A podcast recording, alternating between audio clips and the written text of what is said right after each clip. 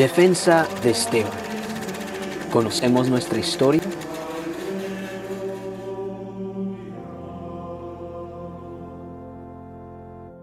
En este capítulo hablamos sobre la intervención de Dios, el qué dirán, el testimonio y muchas cosas más. Acompáñanos a vivir la palabra de Dios. Hola, hoy estamos con Juliana Villegas, María Paula Gallegos.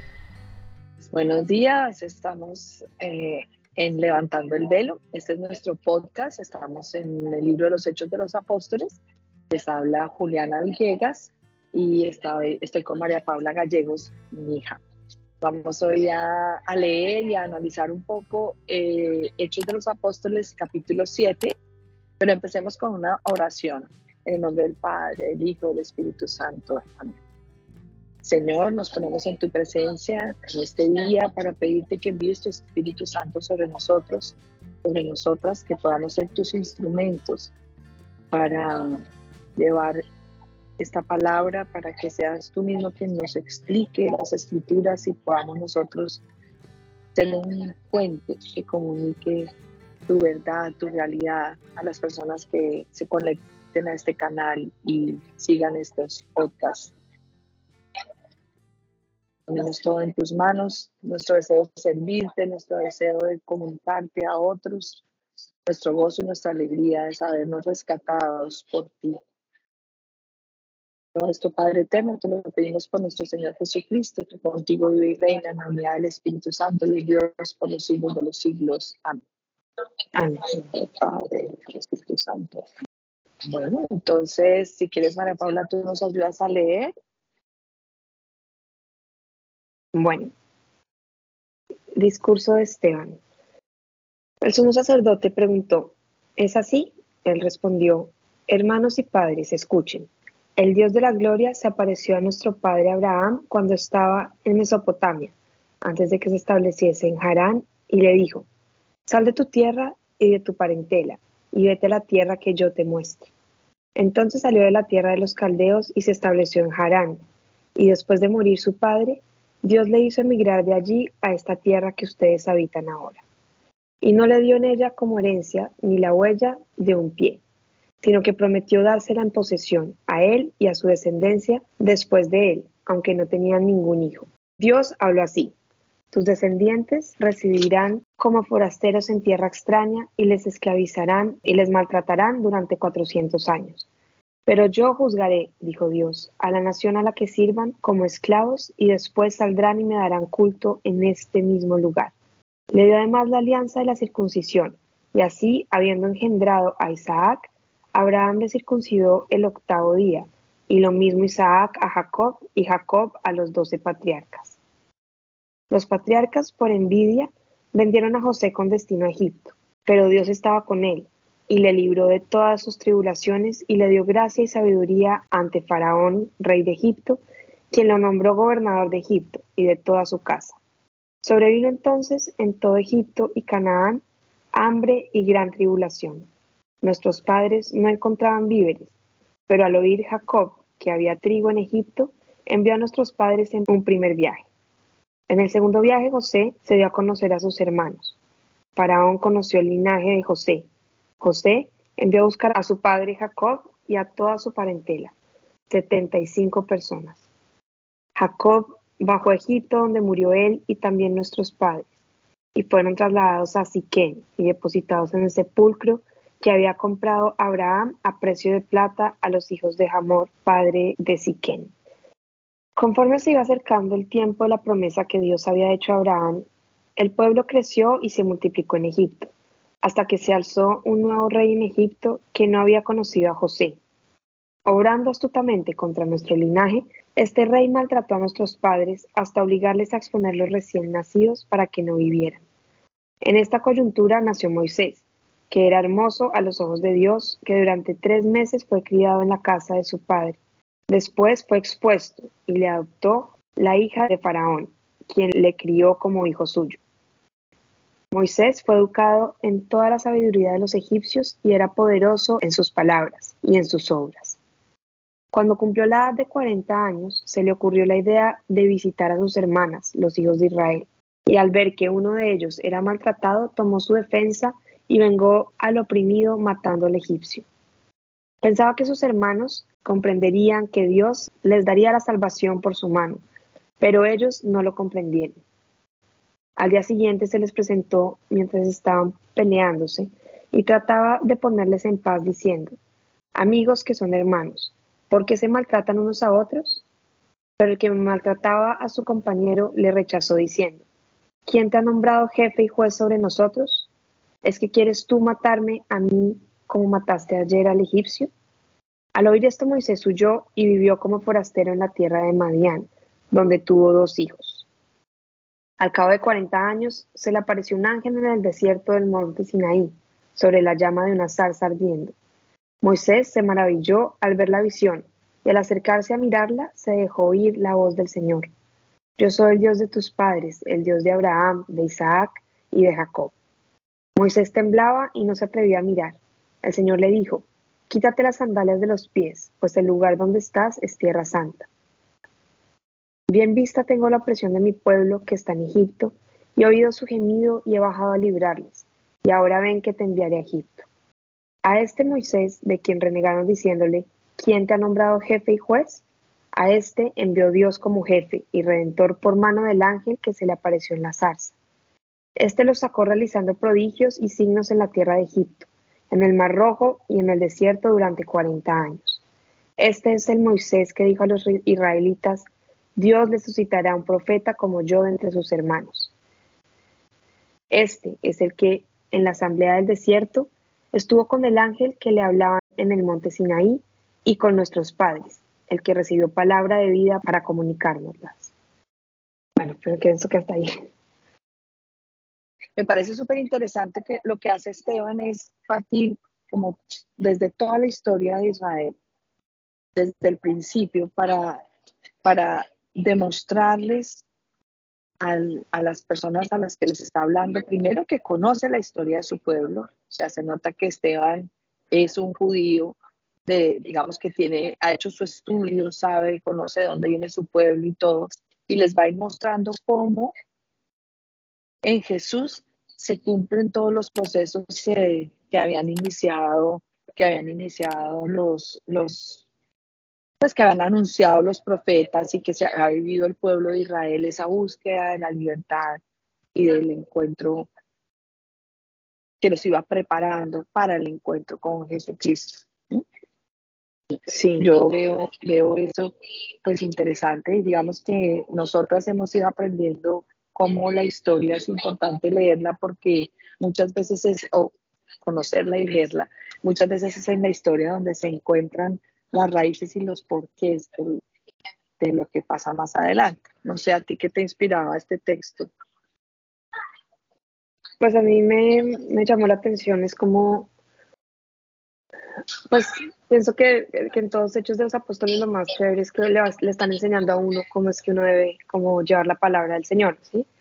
Entonces me gusta que, que aquí pues Esteban está mostrando que tiene como que contextualizar a, a las personas que les habla y, nos, y también como mostrarles que lo que él va a decirles, porque creo, o sea, no hemos terminado de leer, pero creo que lo que viene es el decir, pues así como Moisés fue este que, que pues que fue elegido por Dios para llevar a este pueblo a un lugar y todo, así mismo vengo yo a decirles estas cosas. Es lo que pienso que va, que va a venir, pero pues toca seguir leyendo. Pero, pero pienso que, que le está explicando a uno cómo tiene que hacer uno. O sea, como siempre, eh, respaldar lo que uno dice con la palabra de Dios. Como miren, es que yo no me estoy inventando esto, esto está sustentado porque en la Biblia, en las escrituras dice esto y esto. Entonces, no sé, me, llama la atención eso como para uno tenerlo en cuenta. A veces uno cree que, que, uno tiene que convencer a la gente con argumentos de uno y pues realmente no son de uno los que los argumentos que convencen, sino pues la misma palabra le va guiando a uno esas, esa manera de llegarle a las personas, ¿no? Entonces eso fue como lo que me llamó la atención, como que les está haciendo una introducción para lo que viene a decirles. Sí, me parece que tienes mucha razón y, eso lo hace muy, muy valioso. Yo también estoy de acuerdo contigo que esta lectura que tal vez ya habíamos leído otras veces Hechos de los Apóstoles cada una o en conjunto, pero esta lectura me ha abierto los ojos a mí en esa dirección que tú mencionas de cómo aprender cómo hacían los primeros creyentes para comunicar la fe. Y aquí yo entiendo que Esteban, eh, tú lo planteas como contextualiza, yo creo que Esteban conoce sus oyentes, sabe a quiénes está hablando, entonces sabe cómo, cómo introducir el tema y qué hace. Dice, mire, todo esto que históricamente hemos vivido, pues aquí se cumple, ¿no? Mm, creo que, que eso, es, eso es un aporte muy valioso de Hechos de los Apóstoles y algo que yo aprendo contigo en este, en este podcast. Sí, pues lo otro que me gusta también es como que a, partir de esta historia, o sea, uno siente como, ah, bueno, se sienta como a, a, contarles una historia o a hablar de una historia, pero pienso que esta historia pues, tiene un poder especial, no es como cualquier historia que uno cuente, como, ah, les va a contar un cuento, sino que esta historia cuando la persona realmente está escuchándola es como si estuviera abriendo un espacio en el corazón para recibir a pues para recibir al Señor, ¿sí? Entonces me parece, o sea, relacionándolo con la parte de la evangelización, creo que por eso también es necesario cómo hacer este tipo de cosas para que la persona no entre cerrado a lo que no quiere llevarle o al mensaje que no quiere transmitir, sino que esto como que va preparando o allanando el camino para que el Señor pueda pueda venir, ¿no? Sí, qué valioso lo que dices. Digamos que algo que yo me cuestiono muy a menudo es, pues, yo, yo, yo tengo muy claro que el mandato es ir y evangelizar, o sea, anunciarle a todas las personas lo que hemos visto y conocido.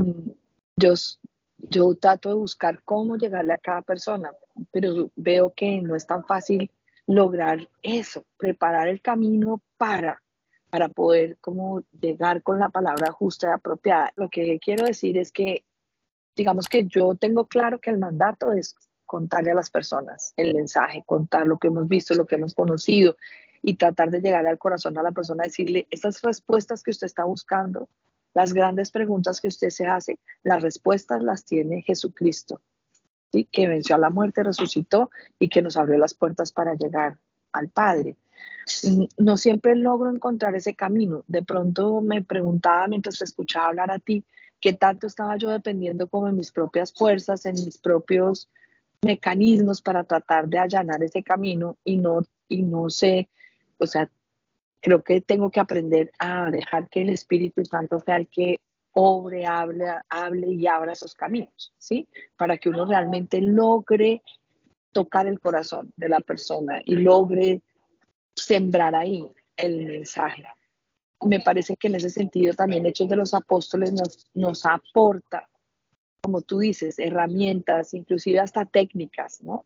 Entonces, por ejemplo, eh, eh, aquí Esteban empieza haciendo un recuento histórico, pero ¿qué está enfatizando él? Está enfatizando cómo, está enfatizando cómo Dios interviene en la vida de estas personas claves de la historia, ¿sí? Para digamos, para dirigir los caminos en un sentido, en una dirección. Sí. Pues hay otra parte ahí en la lectura que hablaba de que le preguntan como quién te ha nombrado jefe y juez, le preguntan a Moisés, como diciéndole usted quién, quién es, o sea, y pienso que, que ahí Esteban también pues muestra lo que uno también siente, como que la gente lo mira y usted quién es para venirme a, a decir o a juzgar mis, lo que yo estoy haciendo, la manera en que yo vivo o lo que sea.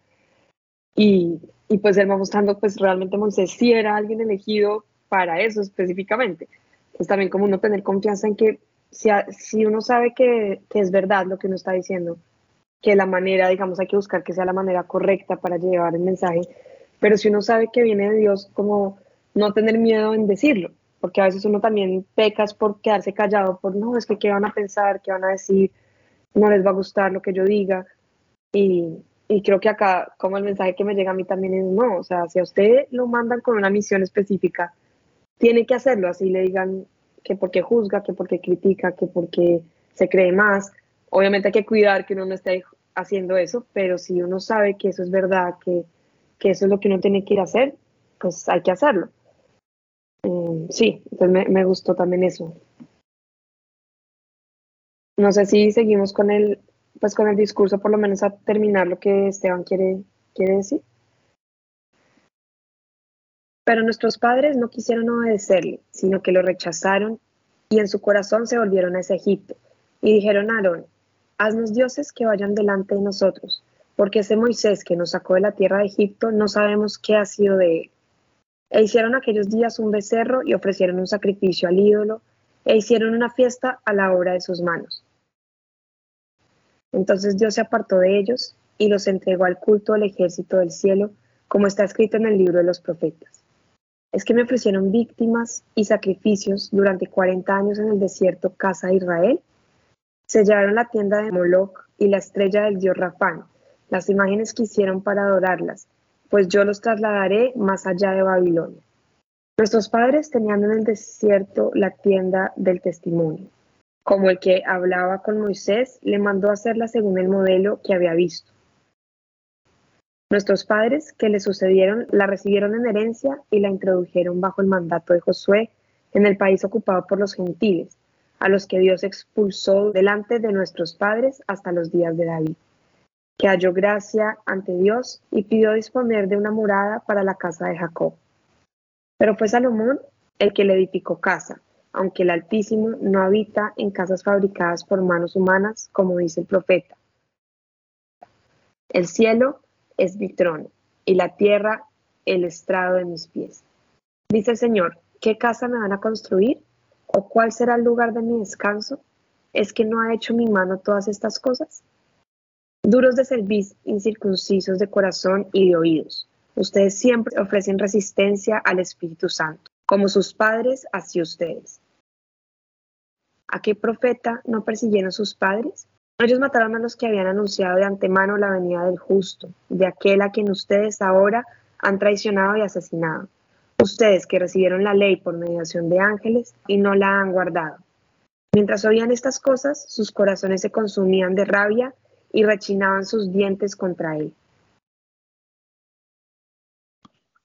Entonces yo veo que lo que está resaltando Esteban en este discurso es cómo el pueblo siempre rechazó a los profetas y está explicándoles por qué lo rechazan a él, ¿sí? eso es lo que veo que él está resaltando en este momento. Les está contando, sí, ustedes, ustedes ahorita me, rechazan, no me quieren escuchar, pero es que así ha sido el pueblo siempre con todos los profetas que Dios ha enviado. Y qué dura esta frase, como sus, ustedes siempre ofrecen resistencia al Espíritu Santo, como sus padres, así ustedes. Qué dura esa frase porque yo creo que aún uno queriendo, queriendo servir al Señor y todo, muchas veces se resiste a la acción del Espíritu Santo. ¿Por qué crees tú que puede ser eso? ¿Tú cómo vives esa, esa María Paula? Sí, pues yo, yo creo que, que esa resistencia, pues uno la ve siempre, sí en la vida de uno, yo creo que por miedo, por y también por cosas que uno está aferrado, que no quiere soltar, entonces como que da susto ese, ese dejarse guiar por el Espíritu Santo, porque normalmente a uno no le dicen qué va a pasar después, es como haga esto, pero no, uno no sabe qué, qué va a pasar al uno hacerlo. Entonces es como ese susto de, mm, bueno, pero ¿y cómo hago? Como esa falta de confianza, yo creo, de, de, que realmente sí es el Espíritu Santo el que le dice a uno, pues es porque él sabe que sigue después y que va a ser bueno, pero, pero sí creo que hay mucha resistencia ante uno de eso y también pues pienso y mirando en este caso también ante las obras que uno ha hecho mal, o sea, como ante quedar uno al descubierto en las cosas que uno está como como planeando o que aún lleva adentro y no, no, uno no es consciente. Pues pienso que por eso es como esa resistencia del hombre hacia, hacia lo que el Espíritu Santo le va pidiendo en cada momento. Sí, de acuerdo. Sí, yo creo que una, una última cosa antes de que me hacía pensar en lo que hablábamos esta mañana en la oración de la mañana, como es complejo lograr comprender la inmensidad de quien Dios es y aún así como que Dios sea chica para poderse comunicar con nosotros, pero porque claro, dice, pero si es que él, es el creador de todo lo que existe y nosotros pues hacemos templos y casas para que Él viva ahí, pero es que Él es el creador de todo lo que existe y sin embargo ha escogido morar en nosotros, ¿sí? Como achicarse para morar en nosotros. Son como cosas que uno se queda pensando, a ver, ¿cómo se puede entender eso? ¿Cómo se puede entender que el creador de todo lo que existe se, se achique tanto y venga a vivir en mí? Y en mí con todas esas prevenciones que, de las que tú hablas, con, con los miedos, con los con los temores, con las cosas que me aferro, con todo lo que me, me impide realmente como abrirme para que Él haga su morada en mí, con su Espíritu Santo haga su morada en mí. Entonces, es como algo que me quedo pensando, no, no tengo la respuesta, solo es como, mm, aquí hay más que pensar, más que aprender, más que revisar, ¿no?